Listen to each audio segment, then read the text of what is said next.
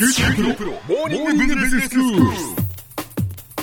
今日の講師は九州大学ビジネススクールで企業倫理とリスクマネジメントがご専門の平野拓先生です。よろしくお願いします。よろしくお願いします。先生今日はどういうお話でしょうか？はい、えーコンプライアンス重視の組織を作るのはまあ大変に難しいと、そういうことをですね、組織変革、まあ、組織を変えるという視点から、えー話していきたいと思います。はい。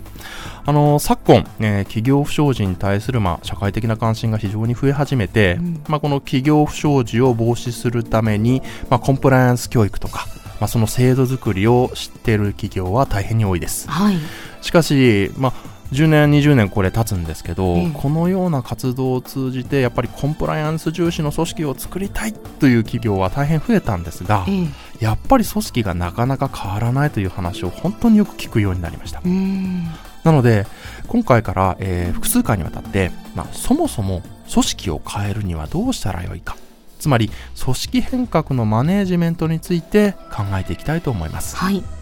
で、今日はまずですね、変革の前の段階で、うん組織は本質的に変わりにくいという点をですね、お話ししていきたいと思います。あそうですか、はい。やはり本質的に変わりにくいんですか？はい。あの、やっぱり組織の変革は長年研究されているんですが、ええやはり変わりにくいというのは一つの統一した見解のようです。うーんそのメカニズムについてちょっと話していきます。はい皆さんもまあ、経験則であるとは思うんですが、うんまあ、組織変革が難しいということは、学問においても様々に指摘されているんですね。うん例えば今日はモーニングビジネススクールなので、ええ経営学の視点から話してみると、組織がですね、ある一定の方向に進んでいる場合、やはりその方向性を変えることはなかなか難しいということを明らかにしています。はい物理学の分野においては、まあ、このようにまあ一旦どっかの方向に運動している物体は、外から力を加えない限り、やはりその状態を続けようという現象のことを感性、まあ、慣れるに性質の性と書いて、まあうん、感性というんですが、あこれを感性の法則って言はいいますね、そうですね。あの、感性の法則というように、うん。実は組織も同じようにですね、ある状態を続けようとする、まあ、感性の法則みたいなものが働くんですね。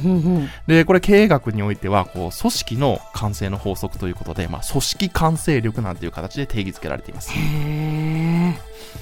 えば、まあ、会社でもいいですし、まあ、学生の皆さんだったらサークルとかアルバイト先でもいいんですが、まあ、ここは絶対変えなければ、まあ、会社とか部活がやばいと強く思って行動しても、例えば、〇〇さんが OK と言わない限りダメでしょうとか、うん。今まで続いているルールとかやり方をあえて変えるのは混乱するからやめようなどと、まあ、そのどういうふうに変革するかではなくて、はい。そもそも変革すること自体組織の何かの状態を変えること自体に対して反対が生じてしまうっていう経験があるのじゃないでしょうか。確かに確かにそうですね。はい。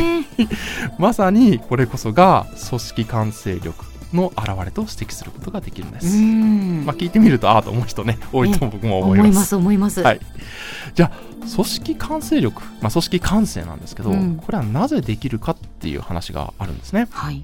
で組織完成を作る要素というものもこれよく研究されているんですが、ええ。これ非常に様々にあると言われています、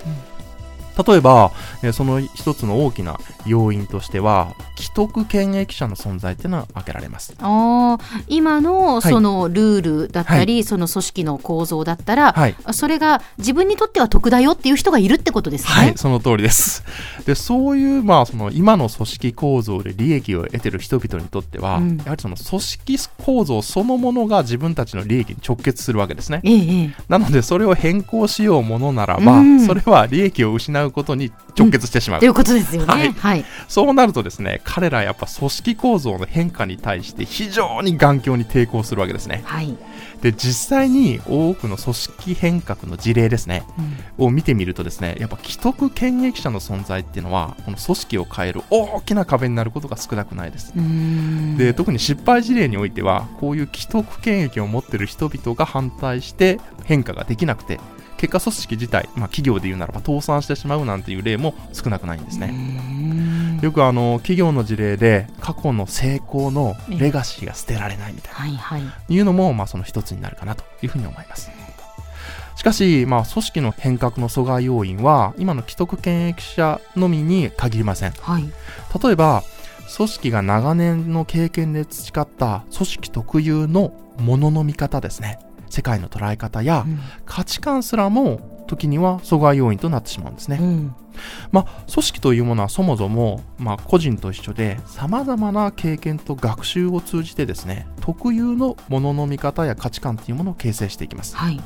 まあ、企業の中に存在する、まあ、成功の法則とかですね、うん。固定化された概念、まあ、例えばこう技術的にいいものは必ず顧客に受けますよみたいな、うんうん。まさにこれはそれに当たるかなと思います。はい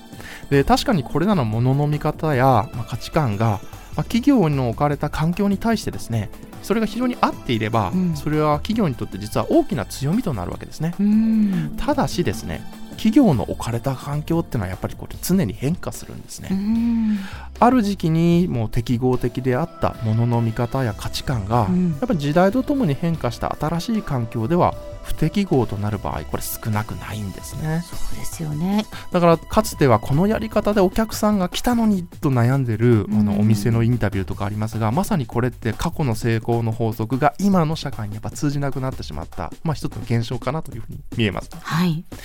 でこのような場合はですね組織はこの自らのものの見方や価値観を変化させなければならないんですが、うん。これが難しいのはやっぱり過去の経験と学習の積み重ねからできたものっていう、まあ、人間なかなかやっぱ捨てられないんですうね、ん。そうなるとですねこの過去の成功経験や学習の結果がやっぱりあだとなってしまって、企業が組織を変えられずに、まあ、衰退していくストーリーっていうのが非常に多いんですね。うん。例えば新しい新規の技術が生まれてきても過去の自分たちを支えてくれた技術にやはり固執してしまって結局市場を失ってしまうなんていう例は、まあ、これイノベーターのジレンマとかでよく触れられてるんですが、ええこの例ではないかなと私は考えます。では先生今日のまとめをお願いします。はい。組織というものは変化させようと思っても現状を続けよう今のままでいようとする組織完成力が働いてしまいます。もしコンプライアンスが根付いた文化に変えたいと願う場合はまずこのような現状を続けようとする力を理解しこれを変えるステップが必要となります。明日はこの組織の完成力を加味してですね組織の変革マネジメントとしてどういうものが考えられるかについて話していきたいと思います。今日の講師は九州大学ビジネススクールで企業倫理とリスクマネジメントがご専門の平野拓先生でした。どうもありがとうございました。ありがとうございました。